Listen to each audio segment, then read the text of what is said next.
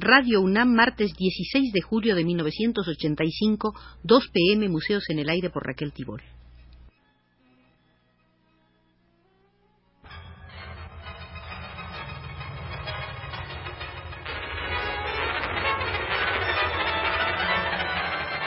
Museos en el Aire.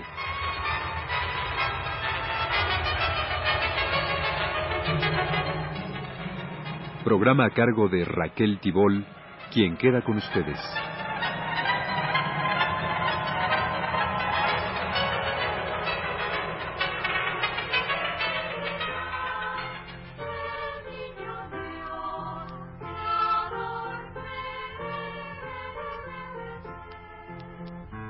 Nos sorprendió el fin de la visita anterior al Museo de Hermenegildo Bustos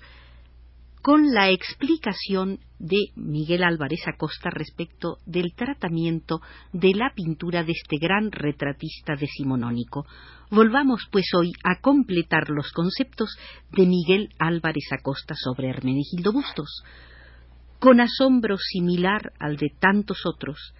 Álvarez Acosta ve en el tratamiento de las carnaciones y en la valoración de las luces sobre la piel semejanzas con los procedimientos empleados por Memling, Van Eyck y aún Jan Gozard. Como los flamencos, Bustos quiere perpetuar a las criaturas humanas que lo rodearon, la razonable constatación como norma de vida y del quehacer pictórico. Álvarez Acosta precisaba la limpieza esencial de su dibujo y su meticulosidad cromática coinciden con observaciones que anotó en su calendario sobre las deudas y el clima, sobre defunciones y nacimientos, incidentes hogareños, labores, festejos, disgustos. Se trata de una psicología peculiar, un comentarista múltiple de su medio, de sus costumbres, de su tradición, actuario y cronista, fotógrafo y amanuense. Pudo bien escribir memorias y prefirió pintar los personajes, entregando al calendario la anotación de los sucesos. Ese calendario que volvía históricamente más real a Purísima del Rincón, aldea integrada definitivamente a causa de Hermenegildo Bustos al Atlas Artístico de México. La exaltada y hasta fanática admiración por Bustos llevó a su biógrafo, el doctor Aceves Barajas, a considerar que Purísima era más del pintor que la afamaba que del rincón que la escondía. Y después de la primera exposición de la obra de Bustos en el Palacio de Bellas Artes, inició una campaña para cambiar el nombre de la población. Purísima del Rincón, exclamó en su biografía, yo no descansaré, yo no moriré tranquilo hasta que logre que te llames en lo sucesivo Purísima de Bustos.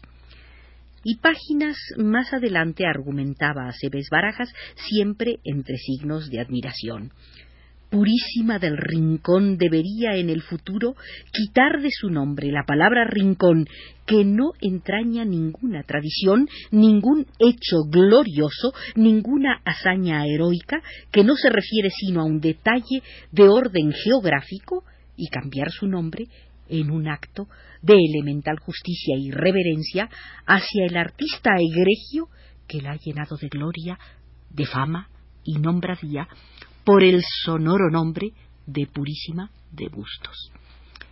Un paso de acercamiento a tal decisión fue el primer homenaje rendido a Bustos por el gobierno del estado de Guanajuato, con amplio auxilio del Instituto Nacional de Bellas Artes. Se programó una primera semana guanajuatense de cultura del 25 al 31 de marzo de 1956 para dar realce a los actos de homenaje que consistieron en la inauguración de una sala a la que se le dio el nombre de Hermenegildo Bustos en la Universidad de Guanajuato, una exposición con la obra del artista, la colocación de una placa conmemorativa en la Casa de Bustos en Purísima del Rincón y en una conferencia del doctor Pascual Aceves Barajas sobre la vida y obra del pintor de su apasionada predilección en el Salón de Actos de la Universidad de Guanajuato. Estas actividades consagratorias en el estado natal de Bustos fueron inauguradas con un amplio discurso del director del Instituto Nacional de Bellas Artes, Miguel Álvarez Acosta, ocasión que este poeta y escritor aprovechó para avanzar en un análisis de la obra de Bustos iniciada en 1955. Temeroso de que en el proceso de exaltación se sacara de contexto con una producción artística tan estrechamente ligada a su funcionalidad original, recalcó que la subyugadora vigencia de Bustos se debía a una atmósfera de ternura ligada a su tiempo, a su gente, a sencillas costumbres aldeanas.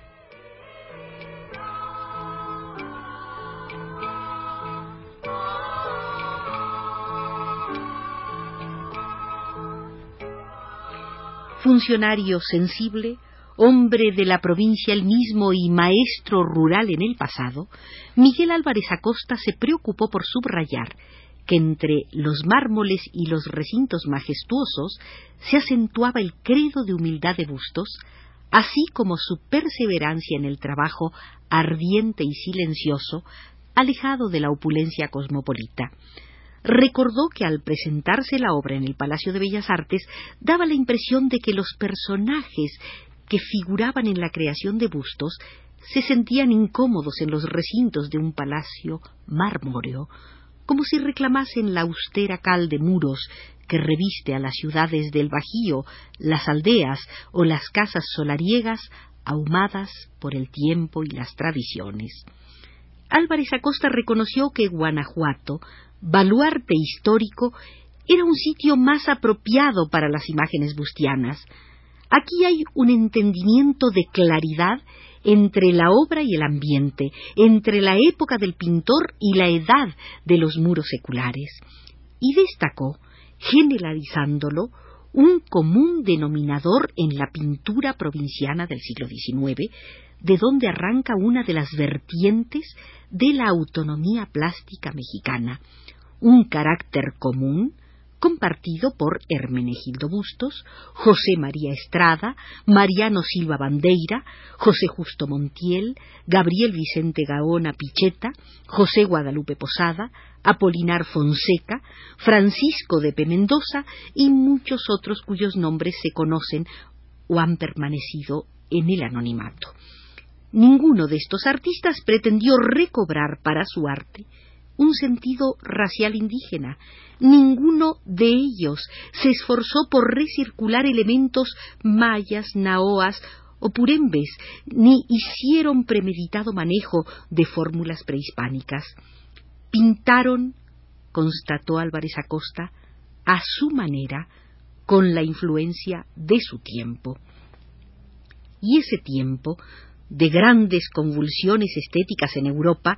guardaba en México, en curioso anacronismo, una relación muy extendida no sólo con el flamenco primitivo, sino también con medievalismos, bizantinismos y barroquismos.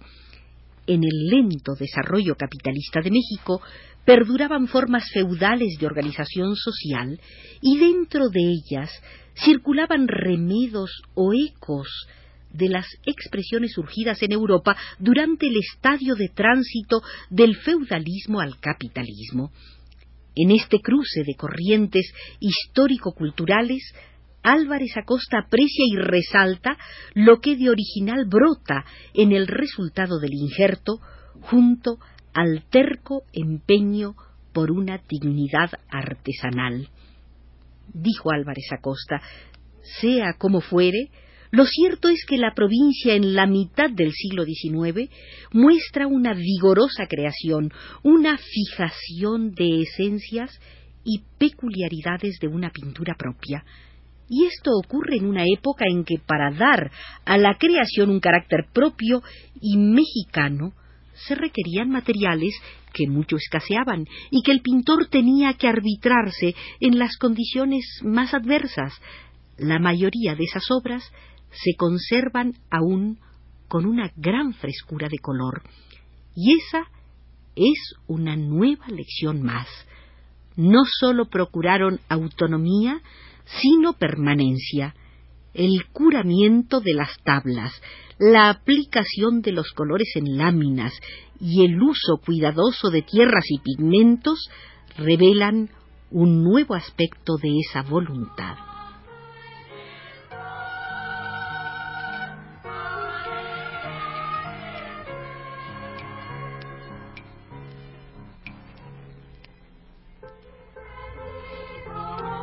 Como culminación del homenaje a Bustos y recogiendo la propuesta del doctor Aceves Barajas, la legislatura del Estado de Guanajuato propuso al gobernador Jesús Rodríguez Gaona que la cabecera municipal de Purísima del Rincón se denominara Purísima de Bustos. El decreto de legitimación entró en vigor el 20 de abril de 1956. Al aprobarse en 1968 una nueva ley estatal referente a la división municipal de Guanajuato, se aprobó que ya no solo la cabecera, sino todo el municipio llevara el nombre de Purísima de Bustos. En 1967, el artista plástico y activo promotor cultural guanajuatense José Chávez Morado como organizador y director del Museo de la Lóndiga de Granaditas de la ciudad de Guanajuato, decide dedicar una sala a Hermenegildo Bustos, contando para ello con el apoyo del Instituto Nacional de Bellas Artes, que por entonces daba los primeros pasos en una política de descentralización de los tesoros artísticos nacionales. Esta sala Hermenegildo Bustos, junto con una serie de nuevas instalaciones en el justamente llamado altar de la patria, por tratarse de un monumento símbolo de la independencia nacional, fue inaugurada el 14 de septiembre de 1967. A partir de entonces, ininterrumpidamente, es en la Lóndiga de Granaditas donde se exhibe, de manera permanente, el más amplio conjunto de obras de Hermenegildo Bustos. En 1973, debido a una adquisición dispuesta por el presidente de la República Luis Echeverría, la sala Bustos del Museo de la Lóndiga fue reacomodada. Por acuerdo presidencial del 11 de diciembre de 1972, la Secretaría de Patrimonio Nacional adquirió, por la suma de 750 mil pesos, 68 pinturas y dibujos de la colección del doctor Pascual Aceves Barajas, quien había hecho acopio de muchísimas pinturas religiosas, exvotos y retratos, pintados no solo en poblaciones del estado de Guanajuato, sino también en Jalisco, Zacatecas y Michoacán durante el siglo XIX. Para seleccionar el lote, viajaron a San Francisco del Rincón el arquitecto Jaime Ortiz Lajuz, subdirector de Arquitectura de la Secretaría de Patrimonio Nacional, y el pintor Salvador Almaraz, designado para esta comisión por el presidente Luis Echeverría. Ni Layuz ni Almaraz eran expertos en la obra de Hermenegildo Bustos, de modo que al entrar en la casa de la familia Aceves Piña y ver las paredes de muchas habitaciones tapizadas de cuadros, no eligieron lo más auténtico, que sí existía y ahí lo dejaron, sino lo que les gustó más.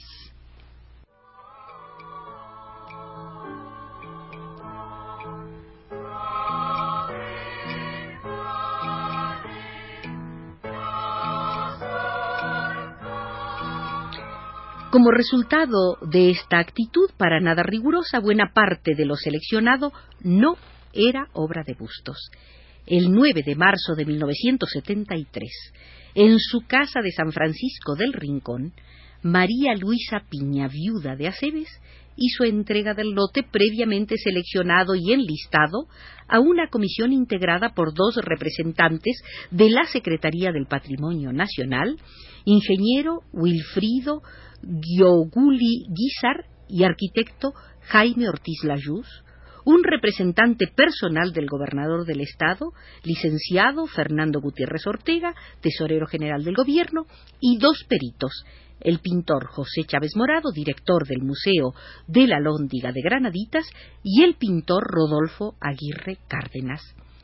La lista presentada en el acto de recepción, misma que había sido publicada en el diario oficial el 27 de diciembre de 1972, llevaba comentarios técnicos de los peritos, quienes habían sido llamados para certificar un hecho consumado que se sustentaba en consideraciones tan válidas como las expresadas en el correspondiente decreto.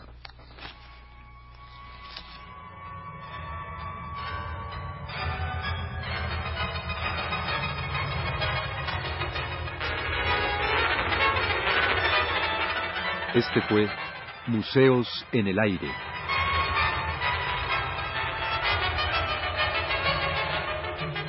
El programa de Raquel Tibol que se transmite todos los martes a las 14 horas.